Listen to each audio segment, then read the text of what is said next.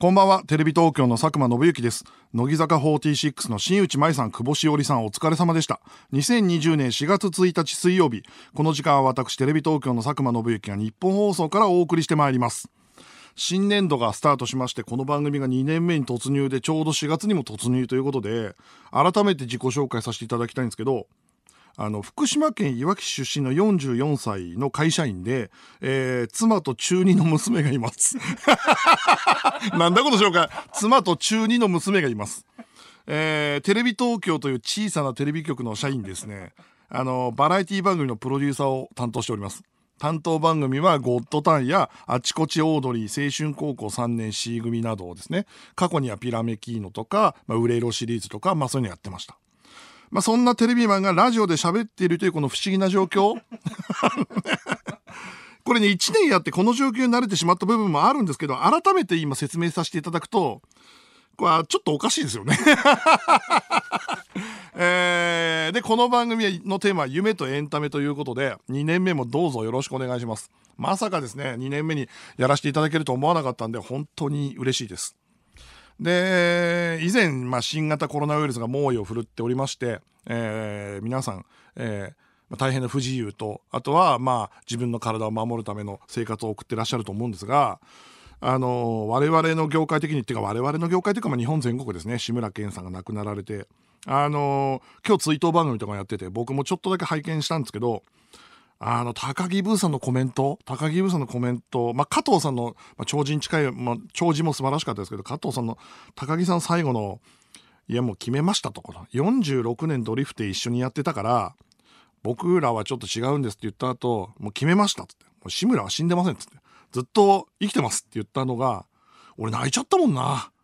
うん。確かにそうだなと思ったし、あのーあと俺、やっぱ千鳥の大悟さんの語る志村さんの話が大好きなんであの特に最近の話で好きなのはだからあのスニーカーのタグにがみんなスニーカーのタグにおしゃれな人タグつけてんだよね。で志村さんはそれあのめちゃくちゃ高い一杯10万円ぐらいのカニのタグつけてたって話が 俺はもうめちゃくちゃ好きで極みっていうカニのタグつけたんだってその話がすげえ好きだからその話はずっと語り継いでほしいなと思うしあのエンタメの世界の方はやっぱりあれですねもうね2つあって、まあ、よく言う話ですけどその人の肉体のなくなるっていうのとあとはみんなの思い出からなくなったら本当の死っていうのがあるからそういう意味で言うと志村さんは本当なくなることなんてないんじゃないでしょうかなんていうふうに思ったりもしますね。あのーそれと、えー都立学校が休校ゴールデンウィーク明けまで延長で調整したということで、あのーうちの娘も中2の娘もですねあの今日ちゃんと延期が決まりまして、あのその代わりに大量の宿題が出るみたいな。トレードオフだねって言ってて。うんって言ってた。難しい言葉知ってんなみたいな。あの刻一刻と状況が変化してましてもうテレビ業界で言うとまあいわゆる一般の方と触れ合うようなロケは多分今もやってないと思いますね。街頭インタビューとかそういうのはやめていてでバラエティ番組はまだとちょっと撮ってるけど生放送の、えー、と報道のものとかは、まあ、2メートル開けたりしてるっていう、まあ、そこの微妙なところではある。でもちろんテレビ東京とかはサーモが入ってで検温した人しかスタジオ入れない状態になってるからまあ、えーできる係の人たちはえー全部チェックした上でスタジオ入ってる。でスタジオの中の人数も制限してやってるっていう感じですかね。で日本放送もあのー入って驚いたんですけども、まあ、あのミックスチャンネルご覧の方は分かるかもしれないですけど私の目の前に飛沫感染を防ぐというですね透明なアクリル板が設置されてるんですよ。あのーなんだろうなこれ。 B'zのドラマーみたいな感じ。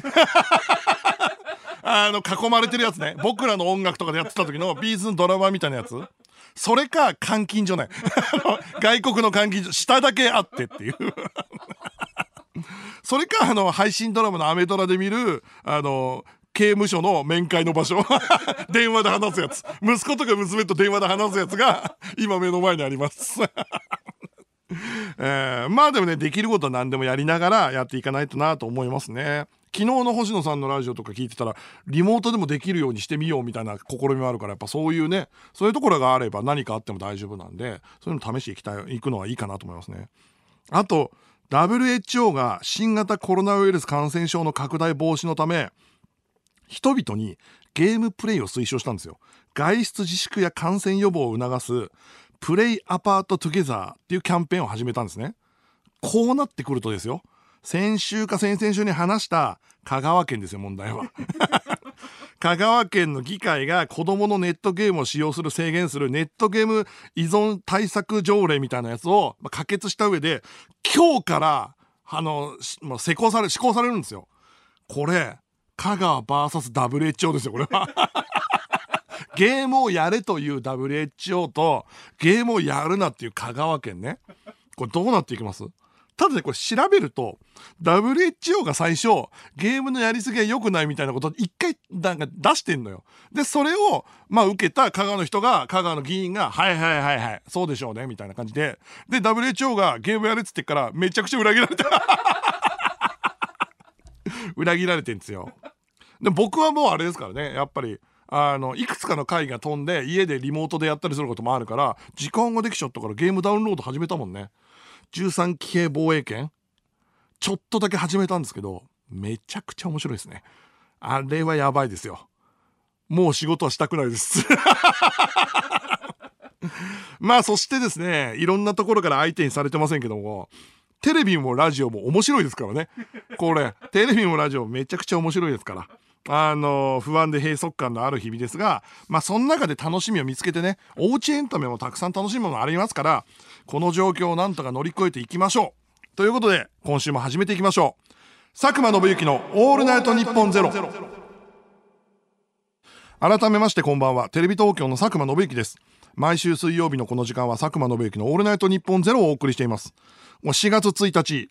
4月1日といえばエイプリルフールなんですけどあのー、今年はなんかあれだよね。まあまあ、こういう状況だってのも鑑みて、企業のエイプリルフールキャンペーンとかもやめてて、まあ、それは賢明だなと思うんですけど、あのー、エイプリルフールっていうと嘘じゃない。で、嘘、俺嘘どんな時つくかなと思って、あの仕事サボる時とか、仕事サボるって言っても大体的にサボんないけど、まああのー、ちょっと映画見に行きたかったり、どうしてもここの時間だけ銭湯に行きたいみたいなのあんのそういう時どんな嘘つくかなって考えたの。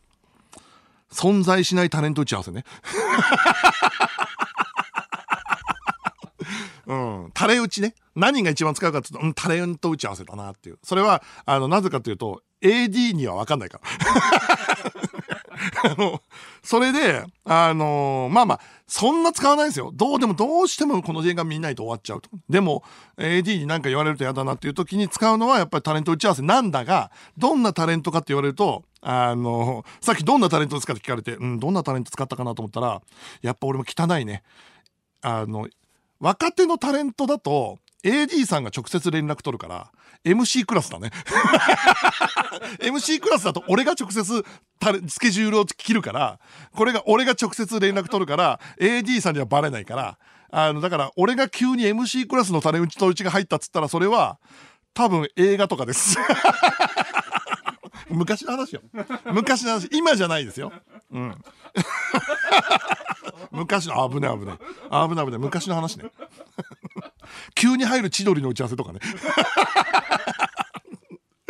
あとですね私佐久間が知っているその嘘つきはこれも昔の話なんですけど昔あのまあ大体番組の引き継ぎ期間っていうのがあるんですよ。まあこの4月とかがそうなんだけど、えっ、ー、と、例えばゴッドタンからゴールデンの番組に行きますぐらいの時。そういう時にサボるやつね、AD。どっちの番組にはちょっとゴッドタンの編集が終わってなくてつって、もう一個の番組には、いや、あの、もう、あ、もうそっちの番組にはゴッドタンの仕事終わってなくて、で、ゴッドタンのスタッフには、いや、もうちょっと早くあっちの番組に入れって言われてるんですよって。で、どっちの番組からも消えてて、結局赤坂のパチンコ屋で発見されるっていう。そこそこ近場のパチンコ屋で発見されるっていう AD が昔いました。で、電話かけて、パチンコ屋にいると分かってってる段階で電話して、ごめんごめん、ちょっとゴッツさんの編集です。直しが出ちゃってさっていう嘘の電話俺したことあって。その時に、そうっすね。ちょっと今、その次の番組の会議始まっちゃってっつんだけど、薄いパチンコ屋の BGM 聞こえてるから そのパチンコ屋っていうか、そのジャラジャラ的な音って、ジャンジャンって音って、鳴るのってパチンコしかないのよ、もう。それか、あの、パチンコ番組の会議ね。ドル箱の会議しかないはずなのよ。っていうことはありましたね。ということで今日のメールテーマはですね、まあ、エイプリルフールが今年いろいろやってないのもあるんで、嘘に関するエピソードを送ってもらいたいなと思います。こんな嘘をついてしまった、こんな嘘をつかれた、そういった嘘に関する話を送ってください。受付メールアドレスは、サクマアットマークオールナイトニッポンドットコム、サクマアットマークオールナイトニッポンドットコム、テーマ以外にも番組を聞いての感想などもお待ちしております。メールを送ってくれたリスナーの中から抽選で5名に番組ステッカーをプレゼントします。さて、この番組はスマートフォンアプリのミックスチャンネルでも、東京都千代田区有楽町日本放送第3スタジオのライブ映像とともに、同時生配信でお届けします。さらに、放送終了後にはミックスチャンネル限定のアフタートークも生配信。ミックスチャンネルのアプリをダウンロードして、オールナイトニッポンゼロのアカウントをフォローするだけで、誰でも簡単に無料で見られます。番組ホームページミックスチャンネルへのリンクが貼ってありますので、そこからでもダウンロードできます。オールナイトニッポンゼロぜひミックスチャンネルでもお楽しみください。ということで、佐久間信之のオールナイトニッポンゼロぜひ最後までお付き合いください。ここで一曲、星野源でコンティニューズ。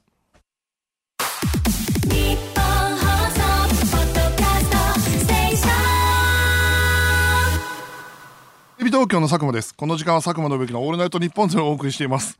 いや、違うのよ、違う。あの、ちょっとね、今、カフェ上げるの遅れたんだけど、やっぱり、このアクリル板の下からメール通してくるのが、やめてほしいんだけど、急にさ、アクリル板の下から福田がさ、メール通してきて、受け取れなかったのよ。だからカフェ上げられなかったの、急に。あげようかなと思った瞬間、横から渡せばいいのに、悪ふざけでさ、下からこの監禁所システムでさ、メール渡そうとするから、メールがぐしゃぐしゃぐしゃってなって。で株上げられないっていうっていうことがありまして、えー、メールが来ておりますラジオネームバンバンバン今日初めてラジオを聞いているものです。妻と中2の娘がいる44歳がパーソナリティを務めているということですがなぜそのような方が「オールナイトニッポン」を担当することになったのでしょうか？ああまあそう思いますよね。ただねこれそう思うのかもしれないけど頭から話くと長いんだよな。3年前か4年前に1回だけ土曜の2部の特番やりまして、まあ、やった、うん、そっから、えっ、ー、と、AKB のオールナイトとかに乱入というか、まあ、呼ばれることがあったんですけど、まあ、それが面白かったとかっていうこともありながら、うん、そうだね、簡単に言うとね、日本放送の悪ふざけ？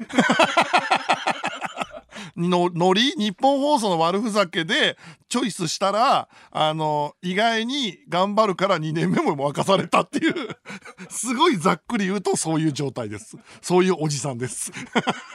日本放送の悪ふざけに巻き込まれたおじさんなんですけどまあもちろんラジオが大好きっていうのはもちろんありますけどねっていう。ラジオが大好きっていうかラジオ今週も結構聞いてんだけどさ昨日の星野源さんの「オールナイトニッポン」でうちのディレクターの石井君が箱枠みたいなやっててさ。でそこの中の箱枠星野さんのノリで箱枠をスタッフがやるみたいな箱枠ってのはミニコーナーねミニ番組みたいな。それをあの、石井君やってて。で ガチガチだったな。ガチガチ中のガチガチだったっていう、それだけ伝えたかったっていう。あと、わけもわからず、ラジオの後の5時から撮らされた俺の、なんか、2、3分ぐらいのコメントを、あの、聞いて、それはそれでめちゃくちゃ恥ずかしいって、俺も恥ずかしいっていう、箱枠の中でのコメントっていう 恥ずかしかったなあと、ファーストサマーウイカの俺のトピック、日本聞いたよ。面白かった。すげえ下ネ 下ネタが、下ネタが半端ないっていうのと、あと聞いてたら、うん、そうね、MCU に例えると佐久間さん、オールナイトニッポン MCU に例えると佐久間さんはアイアンマンっつってて うん、嬉しいんだけど、うん、じじいってことだよねって完全にっていうふうには思ったけどね。あと、今の自分の仕事で言うと、あの最近あった出来事で言うと、青春高校のドラマが本当は4月にスタートするんですよ。えっ、ー、と、来週、再来週ぐらいからスタートするのかな？予定なんだけど、まあ、ロケやれたりやれなかったりしてるから、まあ、そのオンエアがどうなるかわかんないんですけど、そのドラマの話で言うと、あの、タイトルがあなた犯人じゃありませんっていうタイトルで、ある高校で女性教師が遺体で発見されて、まあ、それ死後1週間以上経ってんのね。で、そこに中年の刑事がやってきて捜査始めるんだけど、まあ、ひょんなことから主人公の、まあ、クイズマニアの女の子っていうか陰キャの女子高生と親しくなってあの捜査が始めると毎週このその学校の生徒が私が犯人ですって名乗り出てくる。でそれも毎回自称犯人がたくさん出てきてそれは何でなのかみたいな。それは本当にやったのか使った手口は正しいのかみたいなのを刑事と女子高生のデコボココンビが推理するっていうすごいざっくり言うと逆古畑任三郎みたいな話なのね。で、あなた犯人じゃありませんって真犯人にたどり着くまで言うみたいな話なんだけど、これ女子、青春高校の生徒ってもう素人みたいなもんじゃん。なんだけど、そこの女性っていうか亡くなる女子教師を北野キーさんがやってくれるのね。で、一緒にやる中年刑事を山重さん、山崎重則さんがやってくれるのよ。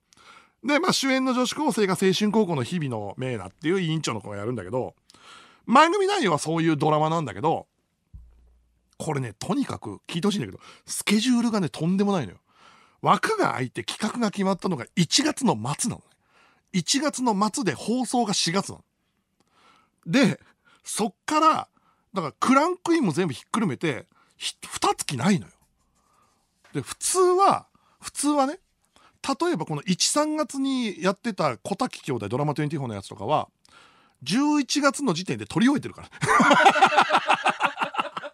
全部撮り終えてるから。で、えっと、あのー、もうなんかもっと先に来年の4月とかにやるドラマの脚本今作ってる班があってそれは4話までできてるらしいのこの時点で。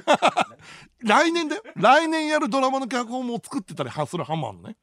なそんな中企画が決まったのが放送の2月前でそっからざっくり構成決めたんだけどスケジュールバッて見たのよこれはもう絶対間に合わねえなと思って。これはもう普通の作り方じゃ間に合わねえなってなって。でそっからあのもうこんなんもうこっから先のことはあの多分このドラマでしかやってないことなんだけど普段作らないやり方ね。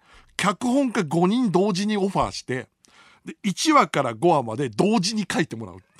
並行して5話同時に書いてもらう。1話完結だからその逆フラータみたいなこと言ってるからだから一応書けるんだけど1から5は全部別に書いてもらう。でその脚本家が劇団の脚本家とかのシベリア超鉄道の土屋さんとか、オールナイトニッポンって根本修子とか、あとは若手の劇団のアガリスクエンターテインメントの富坂さんっていう人とか、まあ、えっ、ー、と、うちでもドラマ何本か書いてる太陽マジックフィルムの西条光俊さん、人気劇団の4人と、あと目の前にいて、さっき悪ふざけした福田 うちの構成作家の福田が、まあ3話書いてもらうんだけど、で、1から5話をその5人で同時に書いてもらうのね。ネモシュとか福田とかに。だから、あの、並行してやり取りするわけ。で、ミステリーじゃん。だ本当はトリックとか謎が作んなきゃいけないんだけど、これ、福田とかデモ集とかに同時に頼んでたら間に合わないだって、その謎のやり取りを別々でやってたら、1、2週間経っちゃうじゃん。だから、謎は別に作るっていう。謎は、その、もうプロを用意して、だから日本一のクイズ作家の矢野さんっていう人がいるのね。これは99人の壁とか、水曜日のダウンタウンとかも作ってる方なんだけど、その人と、まあ、演劇と体験型ミステリーみたいなの作ってる鈴木秀明さんという人と僕と監督でトリックをどんどんやるトリック合宿みたいのをぶっ続けでやってでこのトリック全体の謎で容疑各話のトリック決めてでこのそうすると今度ミステリーだからこの回でここまで伏線を出すとかそういうのをエクセルの表にまとめてでそのエクセルの表に今回のトリックと伏線みたいなの書いてあってそのトリエクセルの表を福田とかネモ集に送りつ送りつけてでお前のトリックはこれだぞトリック伏線はここまでだぞっつってじゃあストーリー考えてつって。でで脚本家5人が同時にストーリー考えてくるわけよ。でこれねあのであそのプロットが出来上がる。プロット送られてきて同時に5話チェックしてで直してっていうスクランブルでやってるのね。で3話の会議やったその後1話の会議やって1話の会議終わった後5話のプロットチェックしてでその後2話の第初稿が送られてくるっていう スケジュールやってんだよ。これ何が起きるかというとあの最初の送られてきたみんなの初稿ね。キャラクターの性格全然違うって。で俺がまずキャラクターはこういうってこのキャラクターの性格表を全部作ってでまた送りつけてキャ脚本家としたらさ、最初に来るよって話ね。脚本家としたらわけわかんないよね。もう謎とトリック渡されて、プロット作ったら、おい、キャラクターが違うって言われて、また聞いてないよってなって、で、直してリライトして、で、そうすると、3話から先に送られてきて直しちゃうと、2話がちょっと遅れたりして。2話でこんなこと言ってたら成立しないって時が 2話でなんかこの食べ物嫌いとか言ってたけどそれが3話で伏線になったりしてでそれを俺がもう一回送り直してみた同時に作ってんだよだからもう大変のスクランブルで作ってたんだけど特に2月がねそれでまずやったことが LINE グループを作ったわけあの、監督やトリック軍団と、僕との。で、それは脚本が入ってなくて、そこにどんどんどんどん思いついた謎とか、えっと、あのプロットこうじゃないですかっていうのを、常にアイデア浮かんだらそこに投稿して、じゃないと間に合わない状態になって、で、そんな作り方をしてて、3週間ぐらい経って、まあ、1から4話が出来上がってきたのよ。初稿が出来上がってきて。で、そうすると生徒たちのワークショップっていうか、まあまあ、演劇圏があんまないから、リハーサルを長めに撮ってたのね。で、その前半の台本でリハーサルやってるけど、そこをやってる間に後半の本を上げないと、あの、5話から8話とかを上げないと、あの、もう、1話から4話撮り始めちゃうから、5話からが上がってないで撮り始めたら、もう大変なことになっちゃう。もう4、3話でこう言ってたのにが本当に取り返しつかなくなるから、後半を作んなきゃいけない。で、またスクランブル同時にやってる途中で、あのー、LINE グループがもうめちゃくちゃ活気、活況を呈してる中、最後の謎が結構決まんなくて、最後の後半の方の謎が決まんなくて、で、その日は会議で行き詰まってて、翌日に持ち越しだなみたいになった日があったのね。それで、詳しくは言えないよ。あの、ストーリーがバレちゃうから。でもまあ、その、この場所どうするとか、位置関係的にそこに行けなくないとか、そういうのあんじゃん。で、そういうので悩んじゃって、会議を一回やめたのよ。で、うわ、今日決まんなかったなと思って、夜家に帰ってお風呂入ってでも俺も家でも悩んだんだけどその謎やっぱ出ないな今日は考えるのやめようと思ったら寝て寝ようかなぐらいの時にその携帯がねポンポンポンポンポンってなったのん？と LINE だと思ってポンポンポンポンポンって LINE の音が来て4件って見たら4件の通知ね。そしたら青春高校トリックっていうところにそのドラマトリックっていうところに4件来たうわこれはと。誰かがと思って。でパッて開いたら写真が4枚。吊り橋の写真が4枚あったのよ、うん、結構怖めの吊り橋の写真が4枚。角度がちょっとずつ違う。で結構怖そうなやつ。ではいはい橋ねと思うじゃん。やっぱトリック考えてるから。でギリギリ田舎の高校の設定だから、まあ、吊り橋が近くにあってもおかしくない。でもちょっと意味が分かんない。吊り橋の写真4枚。パンパンパンパンって送られてくるで文章が送られてくるのかなと思ったら送られてこないわけよ。うん待ちきれずねこれ聞こうかなっていう、ま、矢野さんから送られてきた。トリック作家日本一のトリック作家の矢野さんから送られてきたから聞こうかなと思ったんだけど矢野さんに聞いたら負けだなと思っちゃって。これは思ったのその時思ったのよ。当てたいと思って。このトリックを。吊り橋4枚。まず1枚目の吊り橋の写真ね。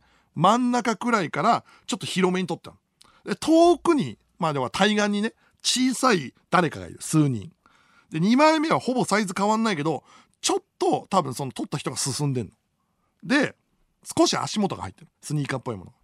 で、3枚目はまた広めのサイズになってて、少し空が映ってて、で、まあ、山かな？山にある吊り橋みたいな。で、4枚目はさらにちょっと進んでんだけど、ピントは、なんか少しぼやけてるみたいな。で、だからこれ、連射じゃないのよ。ポンポンポンポンって連射で撮ったんじゃなくて、ちゃんと何回か押してる。意図があって押してんのよ。だからこれ、ますます謎が深まる。まず拡大するじゃん。で、吊り橋よ。で、まあ、足元ちょっと不安定で揺れそうな吊り橋。まあ、これは本当にミステリーに使えそうだなと思って。で、次、写真それぞれの違いをチェックしたの最初俺が思ったのは、撮った人が違うみたいなことじゃねえか、トリックじゃねえか。1枚目、2枚目、3枚目って、撮った人間が違うんじゃねえのっつって見たんだけど、それを裏付ける証拠はどこにもない。違うかもしんないけど。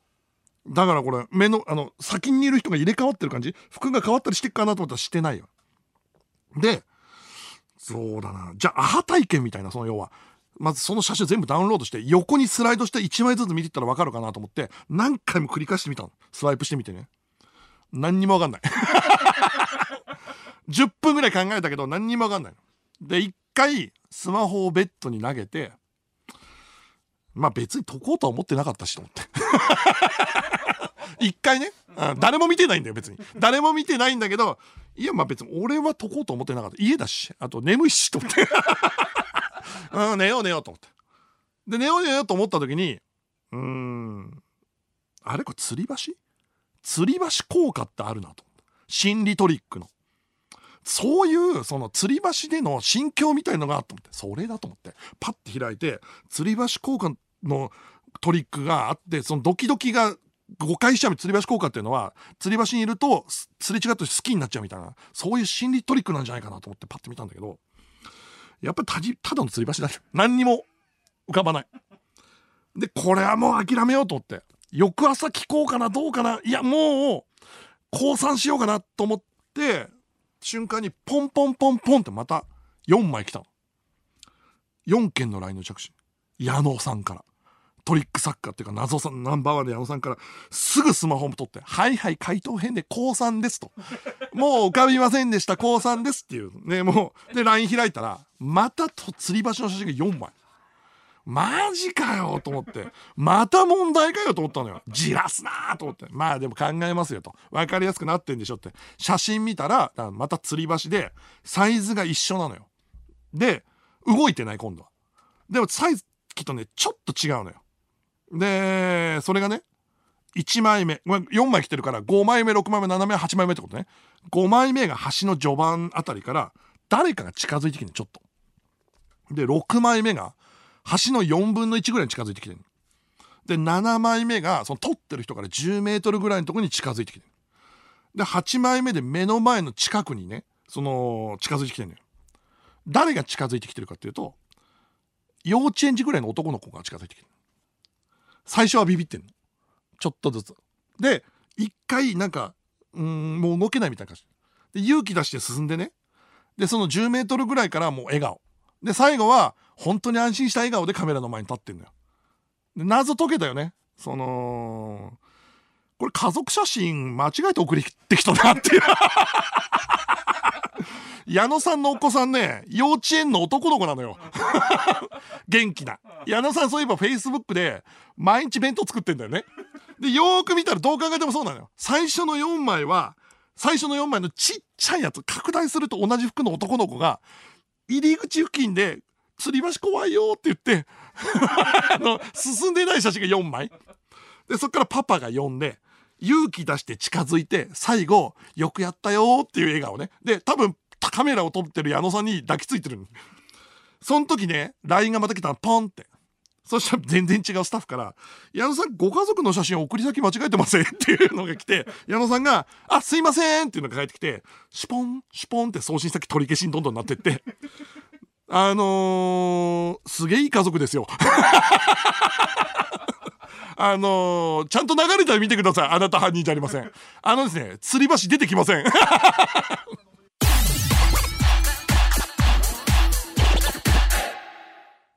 テレビ東京の佐久間です。メールが来ております。えー、神奈川県ラジオネームシティビハインド。マジな質問なのですが、なぜちゃんと計画性を持ってドラマ企画しなかったのですか？えー、大阪府ラジオネーム屋根裏の月面基地。なんでそんな綱渡りなスケジューリングしてるんですか ?8 月31日の小学生ですか？いや、ほんとね、これね、福田はわかかるんだけど、違うのよ。あの、まず、えっと、青春高校の、もう若い子たちで急にテレビ局がドラマやるはずないじゃん。だから、枠が空いたのが、年が明けて急にね、まあ、いろんなことあんのよ。何が間に合わない。で枠が空いてから企画を、それはもう100個ぐらい作ったのよ。100個ぐらい作って、まあ、いろんな人に当てて、やっと通ったのが、あの1月の末っていう まあ、その、うん、そうそうそう。っていう、まあ、うん、だから、おこれ一言で言う。俺たちも頑張ったのよ。でも結局、企画が決まったのが1月の末だった。その、初めから4月にやる予定だったら半年前から動いてますから。えー、続いてリアクションメール。ラジオネームキャツミ。先ほどの、なんでオールナイトニッポンを担当しているのかという回答についてですが、なぜ3、4年前に日本放送で単発番組を担当することができたのでしょうかいやー、めんどくせえ。こっからか。めんどくせえって言ったらいけないいけないな。あのね、3、4年前日本放送単発番組を担当したのは、もともと流れで言うと、その頃、日本放送でアルコピースがオールナイトニッポンやってて、そこと絡んで何回か、まあ、ラン、だからすごいざっくり言うと、アルコピースの悪ふざけ。アルコピースの悪ふざけで始まって、えーそのディレクターの石井の悪ふざけで単発やって、そっから日本放送の悪ふざけでレギュラーになったっていう。という流れですね。ざっくり言うとね。えー、続きってテーマメールですね。嘘、えー、東京都ラジオネームカズくん。小学4年生の時親父が買っていた買っていた召喚週刊漫画娯楽をこっそり部屋から盗み南の帝王を読むことを楽しみとしていました。ある日いつものように盗んだ週刊漫画娯楽を自分の部屋で読んでいたら母親が急にガラッとドアを開けてきたことがありやばいと思った僕はすぐさま週刊漫画娯楽をベッドの下にスライドしてぶん投げました。それで母親が「あんた今なんか隠した隠したろ」と言ってきましたが僕はいや何にもしてねえしつうか急に入ってくんなよばばと嘘をつきながら怒ることで母親を撃退。とりあえずその時点では事なきを得ましたが後日姉がニヤニヤしながら近づいてきて「お前一人でエロ本読んでんじゃねえよ」と言ってきました。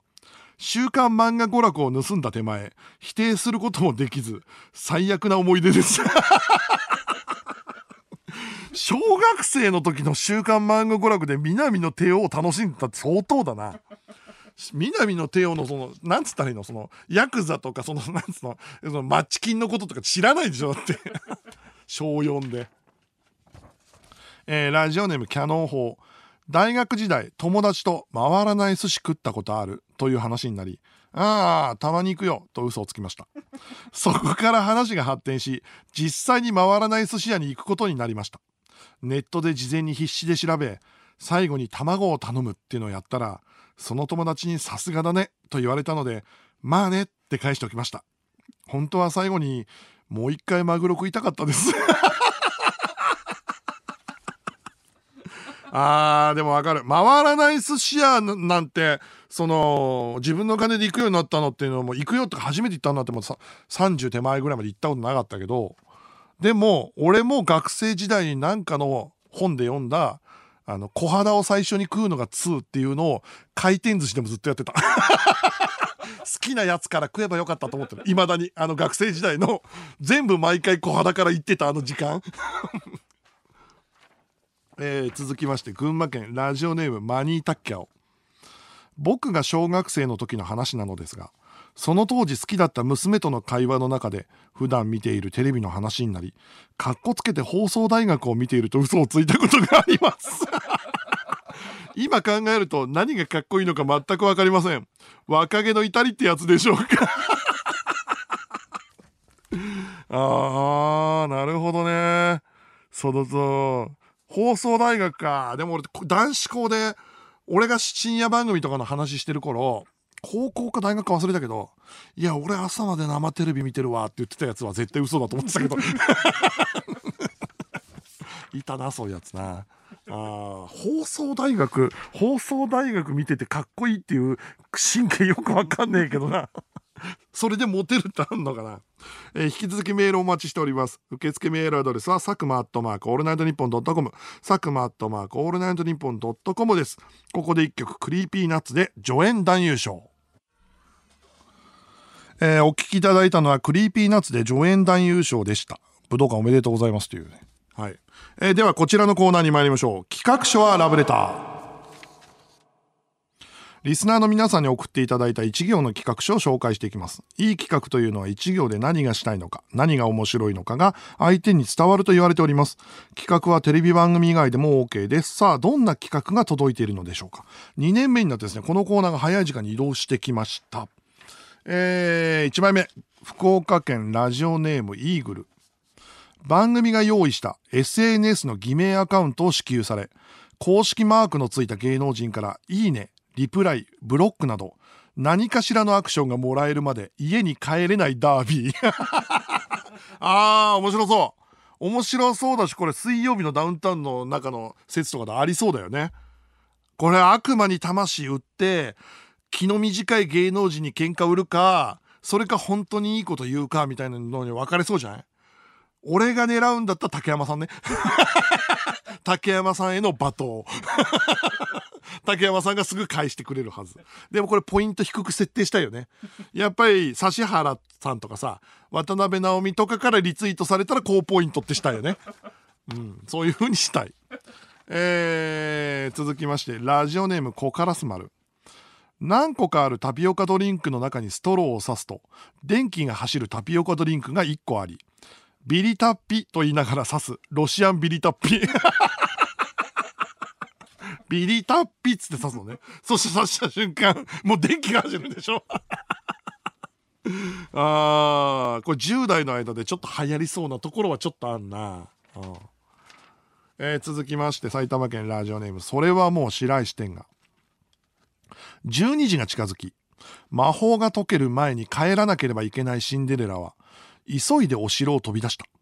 シンデレラは足にフィットしたシューズを履いていたので余裕で帰宅できたというナイキの CM あーいいね。おしゃれだね。おしゃれな CM なんかなんかおとぎ話が結局スニーカー履いてるから買いで大丈夫でしたみたいなな台無しだけど大丈夫でしたみたいなナイキの CM シリーズ。ちょっと見たい気するもんねこれ。見たいね。あそう。最近のさ広告っていうか CM で言うとさ今日ちょっとだけネットで話題になって知ってっかな？ Netflixの広告知ってる？知らないかな？ Netflixのニューヨークの広告ですげえおしゃれなんだけど今外に出ちゃダメじゃん。でそれで Netflixがやったのが外に Netflixの面白いドラマとかのネタバレが書いてあるポスターがあったの。で外に出るとストーリーバレちゃいますよっていう広告。だから家でネットフリックス見てねってやつ。超おしゃれじゃね？これ久々に来たよ。俺考えたことになんねえかな案件。これおしゃれだよ。ネットフリックスさすがだね。えー続きまして大阪府ラジオネームデニムの幼児。映画「シャイニング」の顔はめパネル。いやちょっと待って。違う違う違う違う。あれさ違うあのはめたところであの顔しないと意味ねえから。顔しかねえから。あれとあの だからあの顔はめの人の実力が相当問われるよ。あのなんかそのあの美人の変顔みたいなやつやったって全然シャイニングになりませんからねあれは。えー続きまして香川県ラジオネームガイルガーゴイル。最後の直線に入ったところで馬と融合しケンタウロスとなりライバルジョッキーたちを弓矢で撃ち抜き見事一着でゴールを果たす。武豊。いやちょっと待って。見たいけどよく考えるとあのあの融合してケンタウロスになって弓矢で撃ち抜くってことはもう最初から弓矢持ってんのよ。弓矢持ってんのよ。弓矢持ってる時点でもう他のやつらが「いやあいつ弓矢持ってるんですけど」ってなるじゃんだって。それは。最初から撃つ気満々だもんな、えー続きまして香川県ラジオネームガイルガーゴイル。優勝祈優勝祈願の滝行でうっかり滝を登ってしまい竜になったカープ女子が ドラゴンズファンだと罵られながらもけなげにカープを応援するザ・ノンフィクション。何これ？何これ？いやちょっと待ってこれあのどこがノンフィクションなんだよ。全部フィクションだよこれ。っていうのとカープ女子って滝を登るとドラゴンになるんだ。ああそうだったんだな。知らないことがたくさん書いてあるな、えー続きまして神奈川県ラジオネーム弱虫トマト。バッティングマシーンでバッティングセンターでバントするボケをしているやつにインコース高めの剛速球を投げるピッチングマシーン。気持ちいい気持ちいいけどな。あーつまんねえやつね。つまんねえやつに。あれも見たいな。あのバッティングセンターでバントするボケしてるやつに。インコース高めからあの剛速球と見せかけたスラーブね。ストライクゾーンにちゃんと入ってくるやつ。見たいな。いやいや面白い。えー引き続き企画書をお待ちしております。受付メールアドレスはサクマアットマークオールナイトニッポンドットコム。サクマアットマークオールナイトニッポンドットコム。メールの件名にラブレターと書いて送ってください。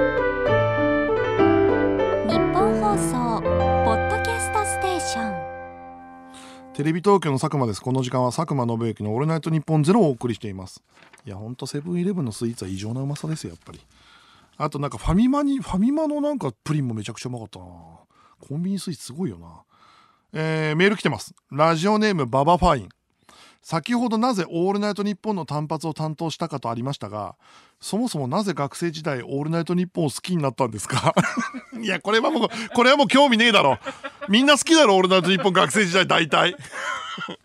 夜中に眠れなくてつけた「オールナイトニッポン」伊集院光の「オールナイトニッポン」が面白かったからですよ。これはもう本当に真面目に答えてます。真面目に答えたのは終わらしたいからです、えー兵庫県ラジオネームリオネルタッチ。単発の理由は納得したんですがさすがさなぜ佐久間さんは信行という名前なんですか？由来を知りたいです。これはねうんうちの親父は最初ね俺を違う名前つけてたの。亮って名前つけてたの。佐久間亮って名前つけてたのそしたら、えっ、と、お袋のお父さんが、えっ、と、占いとかにかに詳しい人が勝手に名前変えたの。信行っていうのは漢文のよろしく行くべしなんだけど、行った方がいいって意味らしいんだけど、悩んでたら。で、亮って名前を親父はつけたかったんだけど、つけられなかったじゃん。その後ね、飼った猫に亮って名前がついて、亮って名前の猫を 親父が可愛いながら本当はね信行の名前お前の名前つけたかったんだよって 言ってるのを複雑な目で見たっていうのは あるけどね、えー大阪府ラジオネーム僕の友達はたこ焼き。佐久間さんネットフリックスのネタバレ広告は専門学生が作ったらしく公式のものではないらしいです。えー、そうなの？へえ専門学生が作ったんだ。なおさら俺が作ったことになんねえかなっていう悔しい案件だよ。プロじゃないんでしょ？おしゃれな学生だね。ただネットフリックスからするとふざけんじゃねえだろ。よく。ネタバレ貼ってんじゃねえだよ。あそうなんだ。え続いてテーマメールですね。嘘について。え神奈川県ラジオネームアゴンヌ。コンビニでバイト中コンビニでバイトのバイト中コンビニでバイト中かポイントカードの名前記入欄に「安室奈美恵」と書いてるおじさんがいて偽名にしてももっとマシな嘘をつけようと思っていました。他にもカードが新しくなるたびに名前が変わるおじさんもいておじさんは嘘つきな印象になりました。こういうね偽名のやつあるよね。ああの偽名じゃないんだけどまだ始まったばっかりぐらいのゴッドタンで2回目か3回目のマジ歌ライブに当日の関係者欄に急にね事前だったら分かるんだけど当日の関係者欄に「不活入り」って書いてあるところがあっていやいやいやいやと思って悪ふざけだよって言って当日だからってあの当日申請の関係者に不活入りって書いてていやなんだよと思ったら本当に不活入りが来たことあって えーさて佐久間信之の「オールナイトニッポンゼロここで南海放送と西日本放送でお聞きな方とはお別れとなってしまいます1時間付き合っていただきありがとうございましたそしてこの後も聞ける方お付き合いくださいここで1曲 SixTONES で「イミテーション・レイン」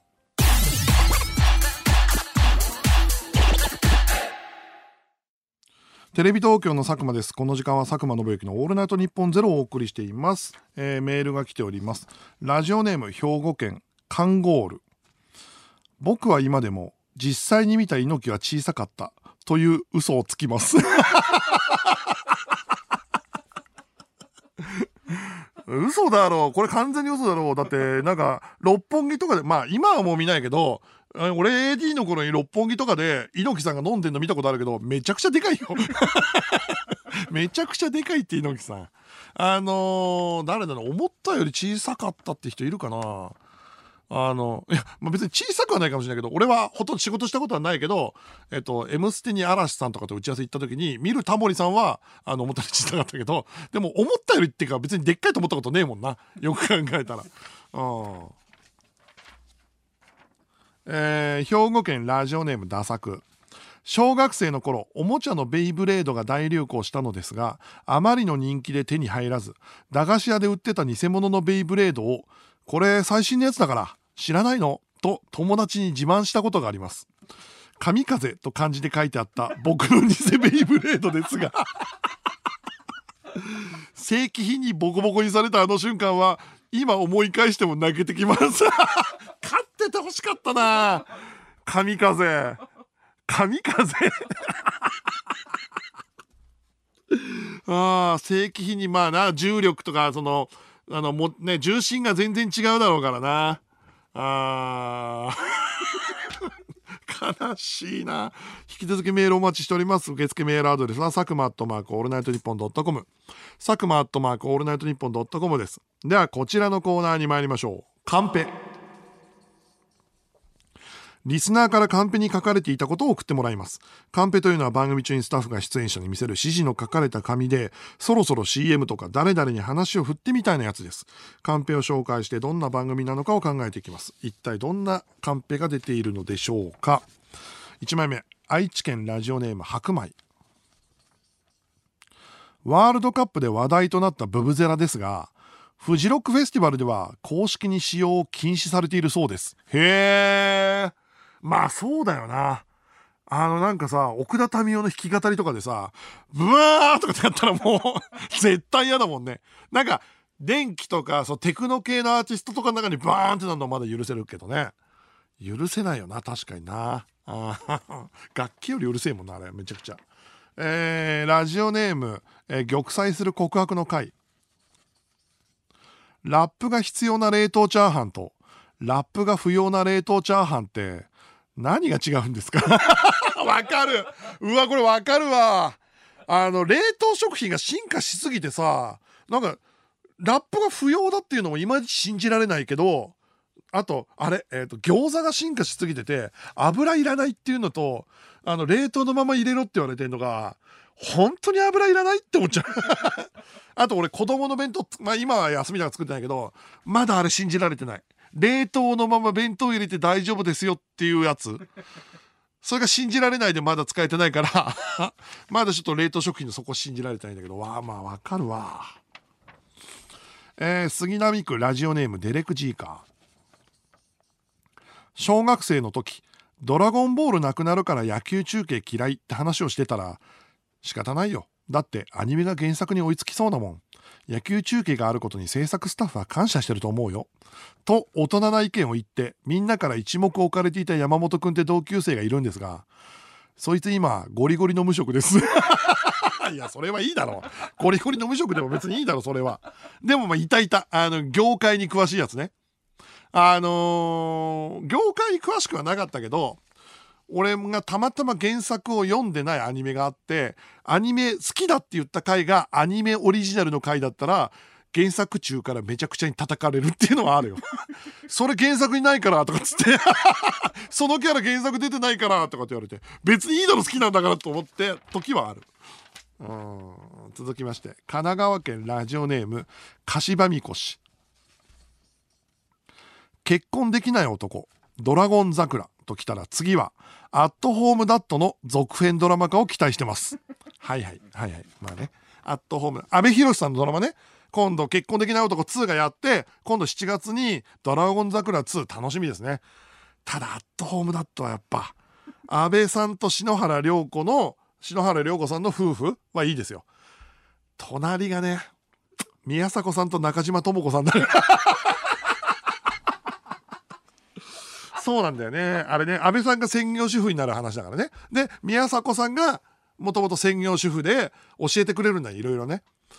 うんだからその YouTube でスピンオフっていう。だったらっていう感じかな。あとまた中島さんもあるからな。えーラジオネーム虹おじ。ハンドボール女子日本代表のことを織姫ジャパンと呼ぶのに対し男子日本代表のことは水星ジャパンと呼ぶらしいです。これ彦星ジャパンじゃダメだったんでしょうか？あそっか。ああそうだよね。しかも何これなん多分織姫ジャパンが先なんだよこれ。だから彦星ジャパンの案は絶対上がってたのを絶対に嫌だって言った人がいるってことだよねこれはね。水星ジャパンじゃなきゃ嫌だって言った人がいるのよ。ただ織姫ジャパンも思うんだけど1年に1回しか出てこないでしょ織姫ってだって七夕の。それでいいのかな日本代表が。っていうのがあるけどな、うん。えー続きまして埼玉県ラジオネームそれはもう白石店が。実家の電子レンジはどこの家庭でも汚いです。わかる。あー買い替えた瞬間以外は電子レンジって汚いもんね。あのー煮物がブカって爆発したりあとはあのあんまんとか肉まんとかのタイミングが分からずに爆発したりするから大体、うん、あとはそのさっきもあれだけどあの冷凍食品のラップかけるかけない問題でそういう風になったりするね。汚れる汚れる。千葉県ラジオネームガネちゃん。高速道路会社がハイウェイウォーカーという雑誌を発行しているのですがこれ和訳の意味としては矛盾してますよね。うん確かに。禁止だね。絶対に禁止です。ハイウェイウォーカー。ハイウェイウォーカーという名のなんかこうやばいやつらの間ではあのや流行ってる遊びみたいだもんね。絶対ダメだけどまあそういう意味じゃないんだろうけどね、えー続きまして。ラジオネーム。土下座爆発。僕はすぐカッとなって手が出てしまうので MC バトルで一度も勝ったことがありません。絶対ダメなやつ。ストリートバトルね。ドタマとか殴っちゃうんでしょ？一番ムカつくから。俺はあのストリートバトルで結構好きな話があってストリートバトルっていう自体ね。MC バトルじゃなくて。ずい今日なんかあのジュニアさんとかもちょっとあれから話したんだけどすげえ大阪がバチバチの時代。大阪芸人。要はジュニアさんとかみんな大阪にいた頃にあのフジモンと小籔さんがあの大阪歩いてたんだって。そしたら心斎橋で向こうから一番尖ってる頃のジュニアさんとケンコバさんとサバンナの高橋さんが歩いてきて心斎橋のたもとで会ったんだって。そしたらジュニアさん一番尖ってる頃のジュニアさんが「いやいや面白い人たちお出ましで」っつって「お笑いストリートファイトでもやりますか?」っつったんだって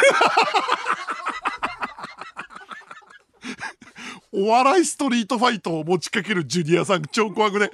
で小籔さんはやったろかと思ったんだって。ジュニアに言われたからジュニアやったろかと思ったらリーダーの藤本さんが「いやいやジュニアやめようや」っつってやめたんだって。何やんだろうね。お笑いストリートファイトって。カーンってなってあの街の人からお題もらって大喜利すんだ。俺この話大好きなんだよ。お笑いストリートファイト。えー続きまして愛知県。ラジオネーム人工衛星ひまわりの約束。我がティファールのお鍋全種類コンプリート群は専用取っ手の紛失により全滅であります。俺これめちゃくちゃ好きだな。わかるわ。あの取っ手だけ探す時あるもんね。あの俺もそのその取っ手がなくて鍋つかみでいくかどうか最後まで悩む 時あるし。あとこの間うちで焼肉やろうと思ったの。おうち焼肉をやろうと思ったらホットプレートの焼肉のやつが見つからなくてたこ焼きのやつしか見つからなくて。これで肉を焼くかどうか家族会議が行われたことがあるからね。えー続きましてラジオネーム真夜中のポンジロ加藤隆さんはカメラマンを志していたところ面倒見の良さを買われて AV 男優になったそうなのですがどういうことですか？確かに。繋がってないね。繋がってない。カメラマンで、えー面倒見がいいから例えば AV 上の身の回りの世話を焼くことになったりしたらお前 AV 男優できんじゃねえかならないだろ。どういうどういう流れなんだろうな。知りたいな。これネットフリックスのドラマ化、ま、ドラマ化で描けるかな。見たいですね。ということでカンペは以上です。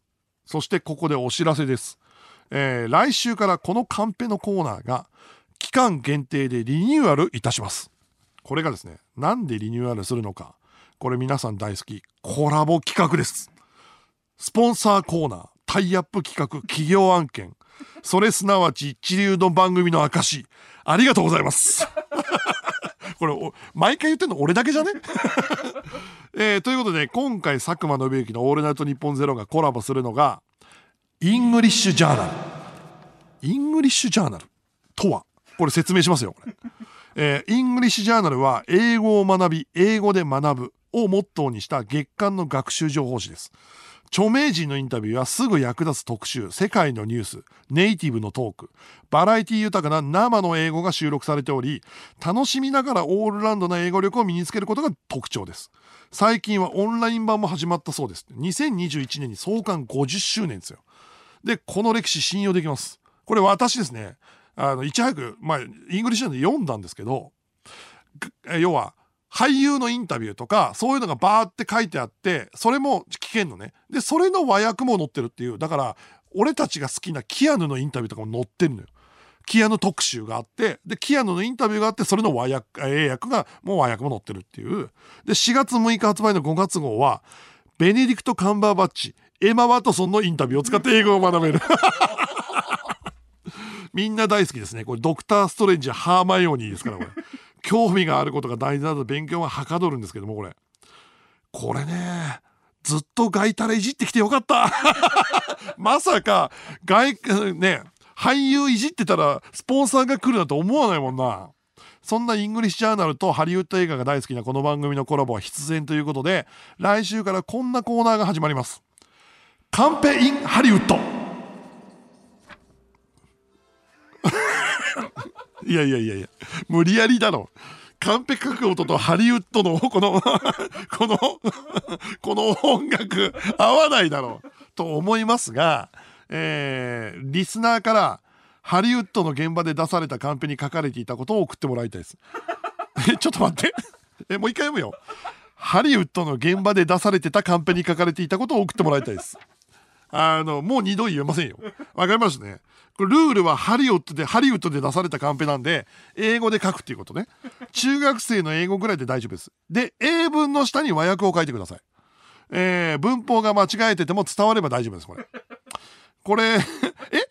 文法が間違えててもいいの？懐が深いスポンサーですよ、これ。で、これ初回は、エマ・ワトソンのカンペを送ってください。あの、エマ・ワトソンに出てたカンペね。エマ・ワトソンに誰かが出してんだよ、カンペ。あんのかな？エマ・ワトソンにカンペ出てたんですよ、実際。俺は見てないけど、だから教えてください。で、範囲が広いと大変なので、今回はエマ・ワトソンね。どんなカンペが出てたんだろう、エマ・ワトソンに。営業案件ですけど、ゴリゴリのネタコーナーで、ただ、英語というトリッキーさも入ってるんですよ、これ。これは腕が鳴りますね。えーみんなでハリウッドの現場と英語を勉強していきましょうということで、受付メールアドレスは、サクマアットマークオールナイトニッポンドットコム、サクマアットマークオールナイトニッポンドットコム、メールの件名にカンペと書いて送ってください。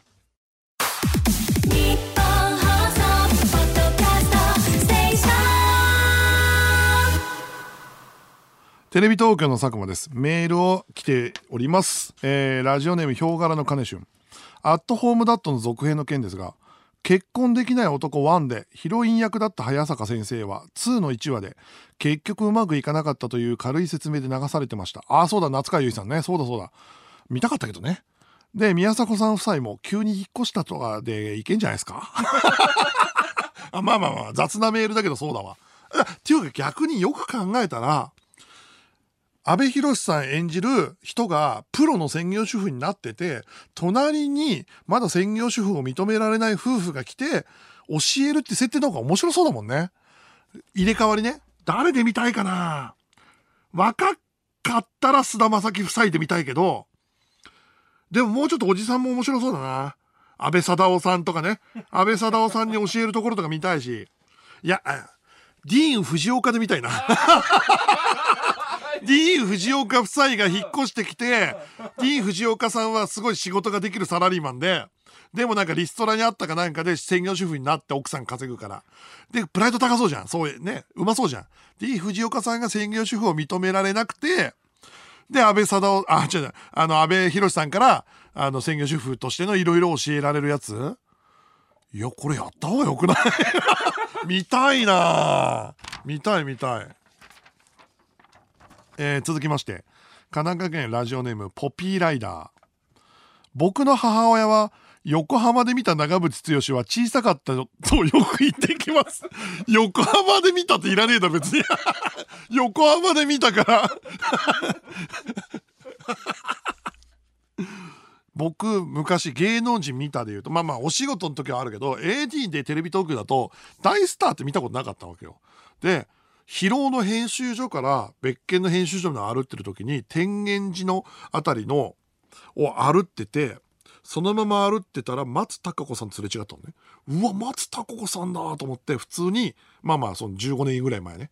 すれ違っててそのまま15秒後ぐらいに矢沢永吉とすれ違ったことあるんだ疲労の天元寺の交差点で東京と思ったよ。AD のバッグ持って。それ未だに覚えてるね。俺の知ってる芸能人のすれ違いで言うと。それ忘れられないな。えーえーメール。ラジオネームジャスジャスティン・ヒーハー。大昔の話ですが夜の池袋で凄まじい美女をナンパしました。お互い時間がなかったので携帯の番号を交換今度遊びましょうと言って別れました。その後何度か電話しましたが全部無視されました。1ヶ月ぐらいが過ぎたある日池袋でまたその子を発見。10メートルくらい後ろから電話をかけると彼女は僕の着信を見て無視携帯をバッグに放り込みました。肩を叩くと死ぬほどびっくりして意味不明な言い訳を続ける彼女。僕はイラッとして立ち去りました。半年くらい過ぎたある日テレビを見ているとあれ？なんかこいつ見たことあるぞあ池袋のあいつだ佐久間さん誰だと思いますか？正解しても絶対に放送できないと思いますが、えー正解が最後に書いてあるんですけど、えー絶対に放送できない。おい、絶対に放送できない名前書いてくんなよ。え、マジで？えー、凄まじい美女だわ。凄まじい美女をナンパして、よくこの人、携帯の番号を交換してくれたね。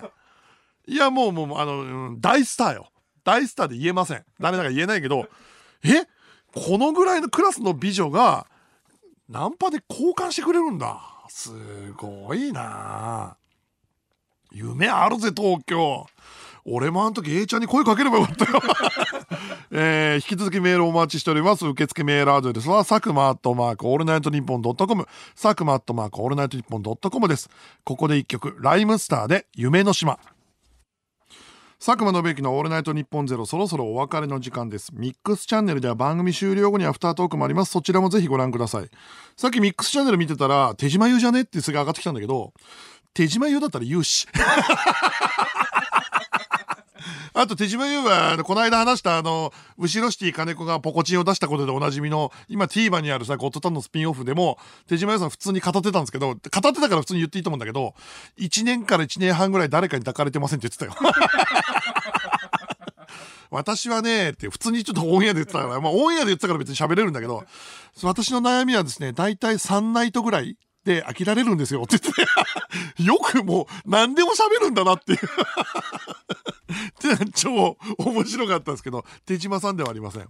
あとあれ、後ろシティの金子が、えっ、と、星のギガボディちょっとだけ聞いたんだけどさ、そのゴッドタンの今先週話した、あのゴッドタンのスピンオフで、まあまあ後輩にせき立てられてポコチン出したんですけど、それで親にめちゃくちゃ怒られたんでしょ？う いや、ちょっと待ってくれよ。30の仲間の芸人が番組の中で起きた出来事で親にめちゃくちゃ怒られるって、そんなことある？それで最終的に俺もさ、聞いて笑っちゃったんだけど、金子が、もういいだろ、見たいんだろ、お前ら。見たいんだろっつって、ブースでチンコ出したんだよ、あいつはどういう、どういうことなんだよっていう。もうちょっと、今の金子面白くなってっからな。ということで、来週から新コーナーがスタートして、英語のネタコーナーが未知ですけど始まりますっていうのと、そう、それと来週ね、えっ、と、一応ゲストが来る予定です。今日、えっ、と、テレビ東京で放送してた、ハイパーハードボイルドグルメリポートっていうのを作ってるですね、えー後輩ディレクターの上出っていうのが来ます。えーちょっとね、あいつの体験が本読んだら面白かったんですよ、ハイパーハードボイルドで。ちょっと世界のやばい話たくさん聞いてみたいなっていう と思って後輩を初めて呼んでみようかなと思ってます。大橋美穂アナウンサーの旦那です。それもひっくるめて、ちょっと呼んでみたいなと思うんで、後輩が来るんで、ぜひお楽しみに。この後4時半から上柳正彦朝ぼらけです。ぜひお聞きください。えー、2年目もよろしくお願いいたします。野郎ども、港に別れを告げろよそのテレビ東京の佐久間信之でした。